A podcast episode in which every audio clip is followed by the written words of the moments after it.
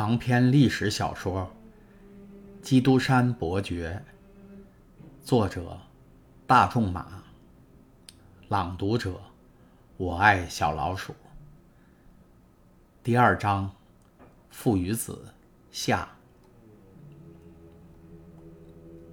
爱德蒙的这句话刚轻声讲完，卡德鲁斯那个黑发蓬松的头便出现在门口。他看上去约莫二十五六岁，手里拿着一块布料。他原是一个裁缝，这块布料是他预备拿来做衣服的衬里用的。怎么，真是你回来了吗，埃德蒙？他带着很重的马赛口音开口说道，露出满口白得如象牙一样的牙齿，笑着：“是的，我回来了，卡德鲁斯邻居。”我正准备着想让你高兴一下呢，唐泰斯回答道。答话虽然彬彬有礼，却仍然掩饰不住他内心的冷淡。谢谢，谢谢。不过幸亏我还不需要什么，倒是有时人家需要我的帮忙呢。唐泰斯不觉动了一下。我不是指你，我的孩子。不不，我借钱给你，你还了我。好邻居之间这种事儿是常有的，我们已经两清了。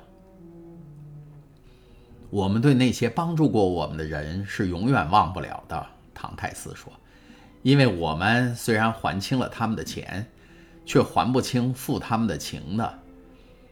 还提他干什么？过去的都过去了，让我们来谈谈你这次幸运的归来的事儿吧，孩子。我刚才到码头上去配一批细花布。”碰到了我们的朋友腾格拉尔，怎么你也在马赛呀？我当时就喊了出来。他说：“是啊，我还以为你在施麦拿呢。不错，我去过那儿，但现在又回来了。我那亲爱的小家伙埃德蒙他在哪儿？我问他，腾格拉尔就回答说：一定在他父亲那儿。所以我就急忙跑来了。卡德鲁斯接着说：来。”高高兴兴地和老朋友握手，好心的卡德鲁斯老人说：“他待我们多好啊！”是啊，我当然要这样了。我爱你们，并且敬重你们。天底下好人可不多啊，我的孩子。你好像是发了财回来了。裁缝一面说，一面斜眼儿看着唐泰斯抛在桌子上的那一把金币和银币。青年看出了从他邻居那黑眼睛里流露出的贪婪的目光，他漫不经心地说：“这些钱不是我的，父亲看出我担心，他当我不在的时候缺钱用，为了让我放心，就把他钱包里的钱都倒在桌子上给我看。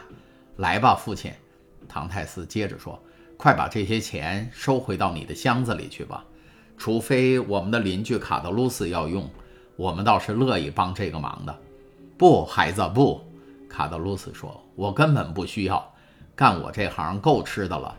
把你的钱收起来吧。”我说：“一个人的钱不一定非得很多。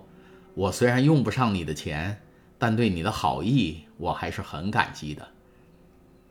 我可是真心的呀。”唐泰斯说：“啊，那当然，那当然。啊，我听说你和莫雷尔先生的关系不错。”你这只得宠的小狗，莫雷尔先生待我一直特别友善。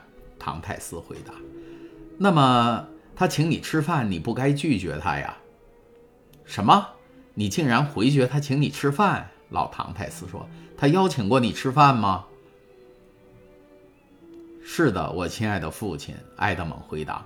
看到父亲因自己的儿子得到别人的器重而显出惊异的神情，便笑了笑。孩子呀，你为什么拒绝呢？老人问。为了快点回来看你啊，我亲爱的父亲。青年答道：“我太想你了。”但你这样做一定会使可敬的莫雷尔先生不高兴的。”卡德鲁斯说，“尤其是当你快要升为船长的时候，是不该在这时候得罪船主的。”但是我已经把谢绝的理由向他解释过了。唐泰斯回答：“我想他会谅解的，但是要想当船长，就该对船主恭敬一点才好。我希望不恭顺也能当船长。唐泰斯说：“那更好，那更好。你这个消息会让那些老朋友听了都高兴的。我还知道圣尼古拉堡那边有一个人听到这个好消息也会高兴的。你是说美塞泰斯吗？”老人说：“是的，我亲爱的父亲。现在我已经见过了你，知道你很好，并不缺什么，我就放心了。”请允许我到加泰罗尼亚人的村里，好吗？去吧，我亲爱的孩子。老唐泰斯说：“望上帝保佑你的妻子，就如同保佑我的儿子一样。”他的妻子，卡德鲁斯说：“你说的太早了点吧，唐泰斯老爹，他还没有正式成为他的妻子呢。”是这样的，但从各方面看，他肯定会成为我妻子的。”埃德蒙回答。不错，不错，卡德鲁斯说。但你这次回来的很快，做的是对的，我的孩子。你这是什么意思？因为美塞泰斯是一位非常漂亮的姑娘，而漂亮姑娘总是不乏有人追求的，尤其是她身后有上达的追求者呢。真的吗？埃德蒙虽然微笑着回答，但微笑里却流露出一点的不安。啊，是的。卡德鲁斯又说：“而且都是些条件不错的人呢。但你知道，你就要做船长了，他怎么会拒绝你呢？”你是说？唐泰斯问道。他微笑着，并没有掩饰住他的焦急。假如我不是一个船长，哎哎，卡德鲁斯说：“得了得了。”年轻的唐泰斯说：“一般说来，对女人，我可比你了解得多。”尤其是美塞泰斯，我相信，不论我当不当船长，他都是忠诚于我的。那再好也没有了，卡德鲁斯说。一个人快要结婚的时候，信心十足总是好事儿。别管这些了，我的孩子，快去报道吧，并把你的希望告诉他。卡德鲁斯又待了一会儿，便离开老唐泰斯，下楼去见腾格拉尔。后者正在西纳克街的拐角上等他。怎么样？腾克拉尔说：“你见到他了吗？我刚从他那儿来。他提到他希望做船长的事儿了吗？他说的若有其事，那口气就好像事情已经决定了似的。别忙，腾格拉尔说。依我看，他未免太心急了。怎么？这件事儿，莫雷尔先生好像已经答应他了。”这么说，他已经在那儿自鸣得意了吗？他简直骄傲的很，已经要来关照我了，好像他是个什么大人物似的，而且还要借钱给我，好像是一个银行家。你拒绝了吗？当然，虽然我即便是接受了，也问心无愧，因为他第一次摸到发亮的银币，还是我放到他手里的。但现在，唐泰斯先生已经不再要人帮忙了。他就要做船长了啊！呸！腾格拉尔说：“他现在还没做成呢，他还是做不成的好。”卡特鲁斯回答：“不然我们就别想再跟他说上话了。假如我们愿意，可以还让他爬上去。”腾格拉尔答道：“他爬不上去，或许不如现在呢。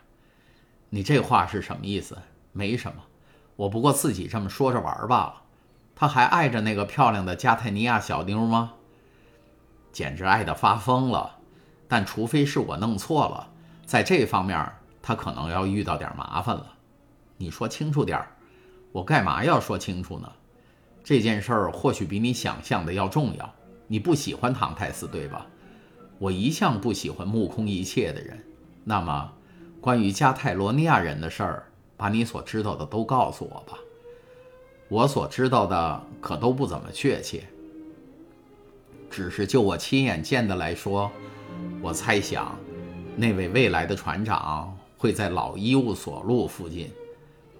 你知道些什么事儿？告诉我。是这样的，我每次看见美塞泰斯进城的时候，总有一个身材魁梧高大的加泰罗尼亚小伙子陪着他。那个人有一对黑色的眼睛。肤色褐中透红，很神气，很威武。他叫他表哥，真的，那么你认为这位表兄在追求他吗？我只是这么想。一个身材魁梧的二十几岁的小伙子，对一个漂亮的十七岁的少女，还能有什么别的想法呢？你说唐泰斯已经到加泰罗尼亚人那儿去了吗？我没下楼他就走了。那我们就到这条路上去吧。我们可以在约瑟夫酒家那儿等着，一面喝拉马尔格酒，一面听听消息。谁向我们通消息呢？我们在半路上等着他呀，看一下他的神色怎么样就知道了。走吧，卡德鲁斯说。但是话说在前面，你来付酒钱。那当然，腾格拉尔说道。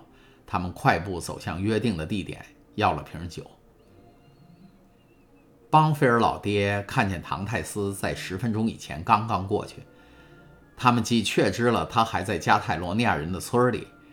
便在长着嫩叶的梧桐树下和大枫树底下坐下来，头上的树枝间，小鸟们正在动人的合唱着，歌唱春天的好时光。刚才您听到的是由我爱小老鼠播讲的长篇历史小说《基督山伯爵》第二章父与子下，请继续收听第三章加泰罗尼亚人的村庄上。